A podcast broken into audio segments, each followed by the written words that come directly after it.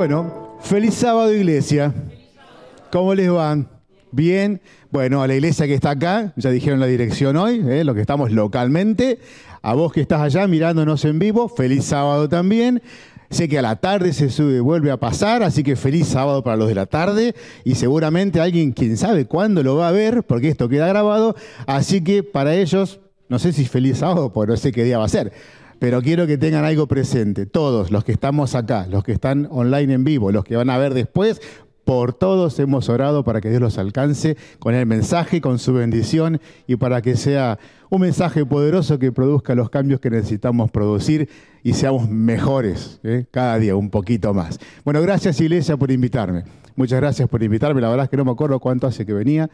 Eh, que no venía, este, pero bueno, no importa, es un detalle, es un detalle, estoy feliz de estar con ustedes, me encanta, me encanta recorrer iglesias, me encanta acompañar, visitar, compartir el mensaje, así que feliz, feliz, chocho y encantado de estar con ustedes aquí esta mañana.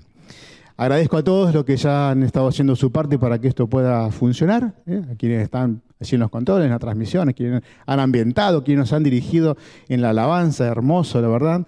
Ahí comentaba al principio, ya no sé si no me cambio de iglesia. me gustó mucho. Pero no, no, después hay que cortar esto, ¿no? No hace que piensen que estoy poco tradicional en mi iglesia. ya hace 23 años que voy a la otra iglesia, así que, pero bueno. Bueno, gente, eh, quiero compartir con ustedes esta mañana un mensaje que tiene un par de características especiales, interesantes e importantes. Eh, este mensaje, entre otras cosas, es urgente, y también es importante. Y me encanta que se combine esto de la urgencia con la importancia, porque no sé si a ustedes les ha pasado, a mí me ha pasado muchas veces, a veces estamos ahí, no sé, en el trabajo, en el estudio, en lo que sea, en la vida en general, y se nos complica lo urgente y lo importante. Estamos con lo importante y aparece la urgencia. Uy, ¿qué hago? La urgencia es urgencia y lo importante es importante. Bueno, este mensaje es tanto urgente como importante, así que atención 100%, no hay conflicto, podemos conectarnos ¿eh? 100% con el mensaje, con el Señor, por supuesto, esa es la idea y recibirlo esta mañana. Para ilustrar un poquitito la importancia y la urgencia traje dos historias, una historia real y una que es una ilustración. La historia real se la tomó prestada al pastor Mark Finlay en su último libro que escribió de profecía Allí él pone esta historia. Es un incidente real, verdadero, verídico. Es un incidente de una predicación de un colega de él, del pastor Richards, que está predicando de la segunda avenida. Y dice que en medio de la predicación, dice una persona, dice lo que lo describe como un anciano de aproximadamente 80 años, se para, lo señala, capaz no estaba muy de acuerdo, no sé, pero la cosa es que lo para así medio desafiante y le dice, Pastor Richards, es probable que Jesús no venga ni en 100 años. El pastor Richard vacila un instante, y le dice, mi querido hermano, al juzgar por su edad, para usted no van a ser 100 años.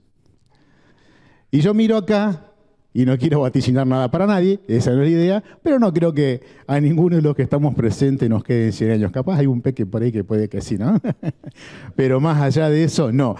Pero bueno, para no caer en, lo de siempre, ay, que no tenemos la vida comprada y que es verdad, es totalmente verdad, permítame solo compartir un, pasaje que lo ilustra, lo describe, a mi parecer, a mi gusto, de una manera muy linda. Está en Santiago capítulo 4, versículos 13 al 15. Santiago 4, 13 al 15, en este momento voy a leer de la nueva traducción viviente. ¿eh? Me gusta usar distintas traducciones, distintas versiones, todas tienen su riqueza. Y esta dice de esta manera, Presten atención ustedes que dicen, hoy o mañana iremos a tal o cual ciudad y nos quedaremos un año, haremos negocios allí y ganaremos dinero. Y acá la pregunta, la reflexión. ¿Cómo saben qué será de su vida el día de mañana?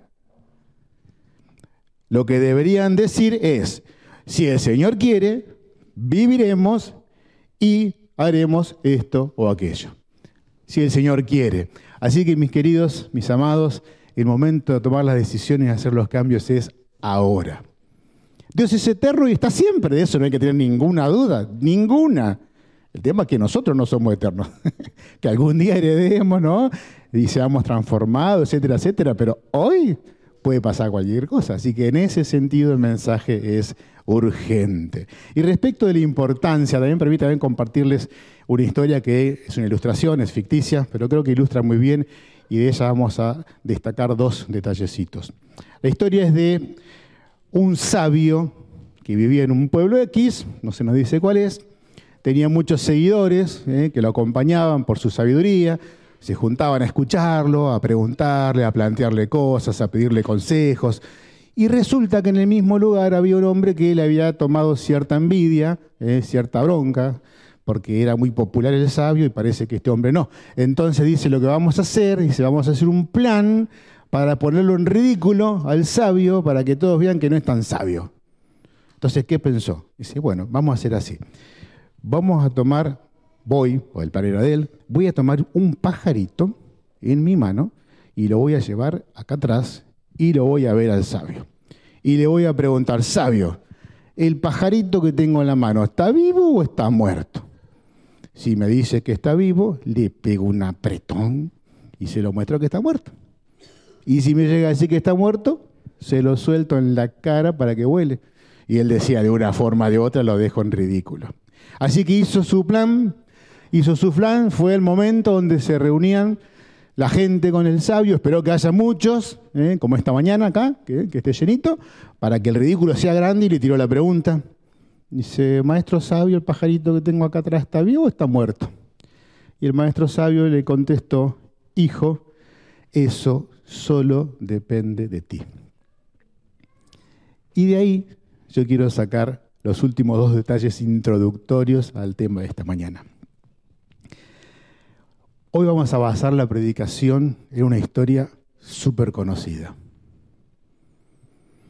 Tan conocida que tiene su propio cantito, tan conocida que la conocen los chicos de todas las edades, tan conocida que ahí donde yo quiero llamar a apelar tu corazón a que vos puedas tener una de dos actitudes. Una actitud podría ser otra vez la misma y poner piloto automático y dejar que fluya. Y la otra, que es la que yo quiero que tomes, que te invito en el nombre de Jesús, es a que en esta historia simple, conocidísima, seas receptivo al mensaje que Dios te quiere dar. Porque esta historia, así como es de simple, es de preciosa y de profunda. Y Dios quiere dejarte algo, pero depende de vos. ¿eh? Ahí está el, el paralelismo con la historia. Depende de vos que le abras la puerta o que no se la abras. Vamos a abrir la Biblia para repasar la historia y antes de hacerlo, permítame así como estamos, una breve oración por esto que acabo de mencionar. Querido Padre, estás en los cielos, queremos agradecer tu presencia aquí en nuestro medio, la presencia del Espíritu Santo. Queremos rogarte que nos des corazones receptivos a tu palabra. Quiero rogarte en forma especial que si alguien de los que estamos aquí presentes está percibiendo, que quiere escucharte, que quiere hacer algún cambio, que lo bendigas ricamente y lo ayudes y si alguno aún no lo ha percibido, que al escuchar de esta mañana pueda tener esa percepción y ese deseo también. Amén. Vamos a la historia súper conocida. Evangelio según San Lucas. Evangelio según San Lucas. Voy a ir leyendo de la Biblia Dios habla hoy. Ya les dije que me gustan todas las versiones en casa, tengo todas las versiones que pude ir consiguiendo. Me encantan, todas hay riqueza. Y Dios habla hoy y traduce de una manera espectacular un detalle en el que vamos a centrar la predicación de esta mañana. San Lucas capítulo 19, versículo 1 dice, Jesús entró en Jericó y comenzó a atravesar la ciudad. Punto. Abre paréntesis. El paréntesis no está en Dios hoy. El paréntesis lo abro yo ahora porque va un comentario. Dice que Jesús entra en Jericó y comienza a atravesar la ciudad. Yo te quiero decir que si vos no querés que esta historia sea una anécdota de dos mil y pico años atrás, lo que tenés que hacer es hoy permitir que Jesús entre en tu vida y la atraviese de punta a punta. Y te cuento algo, si Jesús entra en tu vida y la comienza a atravesar, es probable que vea algunas cosas. Y es probable que por ahí te diga, mm, che, pasé por la heladera, mm, había un par de cositas ahí adentro. O por ahí, no sé, pasa y ve la compu y se fija el historial. Mm, en ese historial hay un par de sitios que... Bueno, en fin, y así, ¿no? Pero la invitación para que esto sirva es a que abras tu corazón y le permitas a Jesús entrar y atravesarte de lado a lado. Continuamos leyendo en el versículo 2. Dice, vivía allí un hombre rico llamado Saqueo, jefe de los que cobran impuestos para Roma. Saqueo, Saqueo es nuestro gran personaje de esta mañana. Y de él vamos a sacar tres enseñanzas, solo tres. ¿Eh? Tres para que sea fácil, para que sea simple, para que sea fácil de recordar y también de compartir. Tres enseñanzas de la conocida historia de saqueo. Primer pregunta para la primera reflexión y para obtener la primera enseñanza. ¿Qué quería saqueo? Ya me contestó alguien, ver a Jesús. Muy bien. ¿Hay alguna otra opción? ¿Sentir? Exactamente, sentido para su vida. la mayoría de las Biblias, las versiones, dicen que quería ver a Jesús. Ahora, es muy, muy interesante escarbar un poquitito. ¿eh? Yo lo he hecho ahí con ayuda de mis compañeros, hoy lo tenemos por aquí algunos, lo voy a mandar al frente, pero gracias porque me han ayudado a profundizar muchas enseñanzas de la Biblia. Y saben que en el idioma original, en vez de ver, dice que lo que quería Saqueo era jorao. Saqueo quería jorao a Jesús. ¿Y qué jorao? Vamos, ver o conocer. Esa es la cuestión. Porque no es lo mismo. Acá en el lugar donde estamos nosotros somos privilegiados, entre otras cosas, porque es más fácil de ver famosos. ¿Vieron algún famoso por ahí en la calle? Yo me he cruzado alguno en la calle, me he cruzado alguno en Unicenter, me he cruzado alguno por ahí. Una vez cuando trabajaba, bueno, no vamos a dar muchas marcas hoy, cuando trabajaba en mi trabajo anterior, en la avenida San Martín, pasó un famoso. Pasó un famoso que, yo lo conocía, lo, lo, veía muchas veces, lo seguía. Pasó Ponce de León. Ponce de León en ese momento, ya después le perdí el rastro, pero Ponce de León era un corredor de autos de TC2000 que ganaba mucho.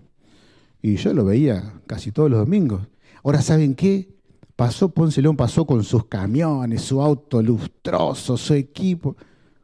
Ni la hora me dio. Ni la hora me dio. No me hizo ni así, nada. ¿Por qué? Si yo lo vi pila de veces. Y bueno, porque lo vi, pero no lo conocí. Y me acordaba también, para las chicas, así no se quedan afuera del ejemplo, no sé, los tiempos cambian, ¿no? Pero en un momento habrá sido Brad Pitt, en otro momento habrá sido Johnny Depp, no sé quién habrá sido. Y seguro que lo han visto pila de veces. Ahora, ¿cuántas se tomaron un, un cafecito descafeinado, por supuesto, ¿no? Con él. ¿Cuántas charlaron un rato? ¿Cuántas compartieron un rato? Y porque ver es una cosa y conocer es otra cosa. Y para cerrar la diferencia y la importancia de ver o conocer, para que no quede ninguna duda de que lo que necesitamos es conocer, permítame preguntarle lo siguiente. Es muy fácil, nadie se asuste. Según describe la Biblia, cuando Jesús regrese, ¿cuántos lo van a ver? Todo ojo le verá. Después no sé cuánto tiempo va a pasar entre que lo veamos y que se formen los dos grupos que también están en la Biblia, ¿no? Y a un grupo, ¿qué le va a decir? No os conozco, nunca os conocí. Apartados, tomate el agua, quien sos. Porque una cosa es ver y otra cosa es conocer. Y el desafío de esta mañana es conocer a Jesús y ver algún par de tips de cómo hacer para conocerlo, para no quedarnos solamente en verlo, en verlo. Segunda cuestión, segunda pregunta, son solo tres, tranquilos, ¿eh? no va a ser difícil, no va a ser complicado, no va a ser largo. La segunda pregunta es, ¿cuál era el problema de saqueo? Era pequeño, muy bien. ¿Alguien se le ocurre otra cosa? Pobrecito, era petizo. ¿Qué va a hacer? Era petizo. Bueno, Leyendo un poquitito acá y escarbando un cachito en la Biblia, bien, retomamos en el versículo 3 y leemos. Este quería conocer a Jesús, dice, pero no conseguía verlo. Bueno, acá sí habla de verlo. O sea, él lo quería conocer, pero ni verlo podía. Imagínate cómo lo vas a conocer si no lo puede ni ver. Bueno, entonces ese era el problema, ¿no? Dice, él quería conocerlo, pero no podía ni verlo. Dice, porque había mucha gente. Y Saqueo era pequeño de estatura. El problema, el problema no era la estatura, el problema era la gente que estaba entre medio. El problema era el obstáculo que había entre Saqueo y Jesús. Mis queridos, para conocer a Jesús no es un tema de altura. Para nada. Mire, yo tengo más o menos un metro ochenta y los veo a todos y todos me ven a mí. Y si me estiro, no sé, al metro noventa, que yo pongamos que hasta el dos, y lo sigo viendo, ustedes me siguen viendo. Y si me transformo en unos cincuenta, me siguen viendo. Pero si yo pongo un obstáculo, no los veo más. No los veo más. La cuestión no es la altura, la cuestión es que no haya un obstáculo. Y pensando en la altura me acordé de un par de ejemplos interesantes. ¿A qué altura se encontró Moisés con Dios? Allí en la punta del Sinaí. 2.285 metros. Y se encontró. Y vaya experiencia que tuvo. ¿Alguien de los que está acá eh, subió el champaquí? He reconocido el champa. ¿Alguien anduvo en el champa por ahí? ¿No? Con el club, ¿no? Bueno, cuando puedan vayan. El champaquí, lo menciono porque es bastante conocido en nuestros clubes, tiene 2.283 metros. Así que si suben, están a dos metritos de la altura donde estuvo Moisés. Y ahí se pudo encontrar con Dios.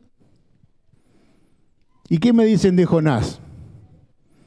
Ese bajó bastante, ¿eh? No encontré a cuántos metros bajó. Pero la descripción dice que se sentía como en el Seol, etcétera, etcétera, así que no habrá sido esnorqueando ahí un par de metros bajo el agua, no, habrá sido profundo. Y allá en la profundidad se encontró con Dios. El problema para encontrarse con Dios no es la altura, son los obstáculos. Y bueno, hoy no vine a hablar de obstáculos, no vine a hacer la lista, acusar a nadie, qué, qué obstáculos tenemos, no tenemos. Eso estaría para cada uno de ustedes. Por eso les dije al principio, y por eso oramos, tienen que permitir que Dios entre, que revise y que Él vaya mostrando los obstáculos. Solamente una estadística les voy a comentar ilustra un poquitito y para dar una sola pequeñísima reflexión de los obstáculos. Hay una estadística del consumo de Internet mundial. Argentina está en el séptimo lugar. Hay una cantidad de datos de cuántos se conectan por día, una cantidad de datos. Solo un dato compartir con ustedes. Dice que en Argentina, en promedio, dedicamos 3 horas y 18 minutos por día a revisar las redes sociales. Tres horas y 18 minutos. No digo que estén mal las redes sociales, ¿eh? nadie se vaya a sentir incómodo por esto. Solamente no encontré, esto es un poquito irónico, ¿no es? para ilustrar, pero no encontré la estadística de culto diario y de oración, pero mm, me late que no tiene tres horas 18. Me late. No sé, no sé. Tal vez sería para reflexionar, porque el problema no es la altura, el problema es que pueda haber obstáculos. Tercera idea, tercera y última idea, la principal, la central. ¿Qué hizo Saqueo? Porque si lo dejo acá, que es un problema, que esto, que el otro, no, no va. Vamos a buscar la solución. ¿Qué hizo Saqueo? Y continuamos leyendo. Dice en el versículo 4, por eso, eh, porque había mucha gente, porque era bajito, no lo podía ver, por eso corrió adelante y para alcanzar a verlo se subió a un árbol. ¿eh? Ya, ya vamos, ya vamos, pero vamos por partes. Lo primero que hizo fue correr hacia adelante. ¿Saben qué? Esta actitud de saqueo, el solo hecho de correr, ya está diciendo mucho. Porque en su época, los que corrían no eran los, los nobles, los buenos, eran los chorros, eran los parias, eso no lo que corrían. Alguien me dijo una vez que hablé de lo mismo y dice, sí, pero era chorro. Bueno, pero era una persona de reputación, era el príncipe de los recaudadores, tenía una imagen que mantener. Entonces él se comportaba, imagino, ¿no? no yo no estuve obviamente, pero se comportaba como se comportaban los príncipes. Entonces no corrían. Porque en aquella época caminar orondo, confiado, sereno, seguro, eso es lo que daba reputación, no andar corriendo, escondiéndose, agazapado. Pero él corrió, él corrió. Y yo veo mucho en esto, veo mucho. Y lo primero que, que pienso es lo siguiente, se expuso a la crítica, se expuso al ridículo, pero él le importó. Y sabes que cuando vos quieras conocer a Jesús, posiblemente también tengas que tomar alguna medida no muy popular, pero vale la pena. Miren, un pasaje más que anoté por acá. Primera de Pedro 4.4, también en la versión Nueva Traducción Viviente. Miren qué interesante, dice, no es de extrañarse que sus amigos de la vieja vida, se sorprendan de que ustedes ya no participan en las cosas destructivas y descontroladas que ellos hacen. Por eso los calumnian. Claro, los viejos amigos, los de la pesada, los que estábamos antes de conocer a Jesús, ahora le decimos que no y se nos matan de risa. Yo hago pilates. Ya pasé los 50, porque tengo que cuidar un poco las articulaciones, ¿no? Y el otro día en el grupo Pilates surgió la idea de, dice, vamos a festejar la primavera. Dice, nos juntamos a las 8, tomamos hasta las 2 de la mañana y cuando estamos bien borrachos y nos vamos a un boliche. Y yo tuve que decir que no. ¿Es popular decir que no? No. ¿Cómo quedás cuando decís que no? Quedás re mal, quedás como el, el aburrido, el, el antiguo, el arcaico, no sé, todo lo que te puedan decir. Porque a veces ¿eh? conocer a Jesús te va a llevar a tomar alguna medida que no es muy popular, pero vale la pena, vale la pena. Tenemos que ir a donde lo vamos a encontrar, tenemos que ir a donde podemos conversar con Él, donde vamos a disfrutar de su compañía, no a otros lugares. Pero bueno, esto es solamente una nota de color que me pareció interesante. Él corrió, no le importó nada. Dijo, yo quiero conocer a Jesús, digan lo que quieran, yo corro y lo voy a buscar. Segunda lección de lo que él hizo. Él corrió y fue, dice en algunas versiones, a una higuera, a un sicómoro. La cosa es que corrió y se subió a un árbol. O más ridículo todavía, ¿no? Pero bueno, al margen de eso. Al margen de eso, yo quiero hacer notar lo siguiente. Saqueo no salió corriendo alocadamente para cualquier lado. Saqueo planificó a dónde ir. Imagínense que Jesús va a dar hoy el sermón del obelisco, en vez del sermón del monte, ¿no? Y viene por, acá no sé, por Centenario, va a pasar por Maipú, por Cabildo y va a llegar el 9 de julio. Y lo queremos ver pasar. ¿Qué hacemos? ¿Salimos corriendo para cualquier lado? Capaz, ah, pero estamos cerquita de la Maipú, hacemos un par de cuadras y capaz que hacemos un par de cuadras y no sé. Y él ya pasó. Entonces lo que hizo Saqueo fue planificar. Él tuvo que decir, ajá, mira, viene por allá, el camino es este, también está este otro, pero va por allá, viene a tal velocidad, lleno de gente, casi no se mueve, le va a tomar media hora, si voy por acá llego en 15, si voy por allá. Él planificó el lugar para ir a encontrarlo. Y mis queridos, nosotros si nos queremos encontrar con Jesús, tenemos que planificar un momento de encuentro. Dice que Saqueo corrió hacia adelante y fue para allá. Y yo te digo que hoy lo que tenés que hacer, lo que tenemos que hacer, yo también, es tomar nuestra agenda, no importa si es de papel, si es electrónica, lo que sea, y correr hacia adelante buscando un lugar, un momento de encuentro con el Señor. De otra manera, no funciona si no propiciamos ese momento, si no lo marcamos ese momento en la agenda, no funciona. No funciona. Pero esto no es todo. Vamos ahora sí al corazón, el corazón del mensaje. Conocer a Jesús, además de requerir una planificación, lleva tiempo. Conocer a Jesús lleva tiempo. Y no se confunda nadie, yo no estoy diciendo acá el plan de la salvación, que voy a ser salvo, depende de la hora que le dedique. No, no, no, no, no, no es eso, no es eso. Yo lo que te estoy diciendo es que conocer a Jesús, para que cuando pase por la calle me salude, no como Ponce León, antipático, ¿eh? Eh, para que te puedas charlar con él, sentar, a disfrutar, para que... Bueno, eso lleva tiempo.